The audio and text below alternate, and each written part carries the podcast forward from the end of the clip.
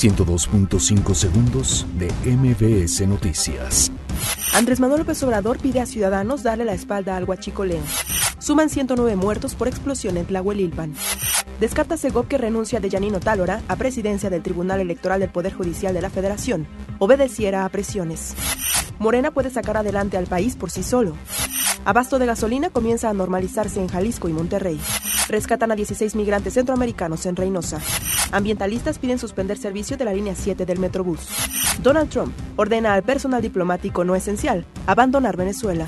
Estados Unidos solicita reunión del Consejo de Seguridad de la ONU por crisis en Venezuela. Ex guardaespaldas del Chapo Guzmán revela terribles asesinatos contra cárteles rivales.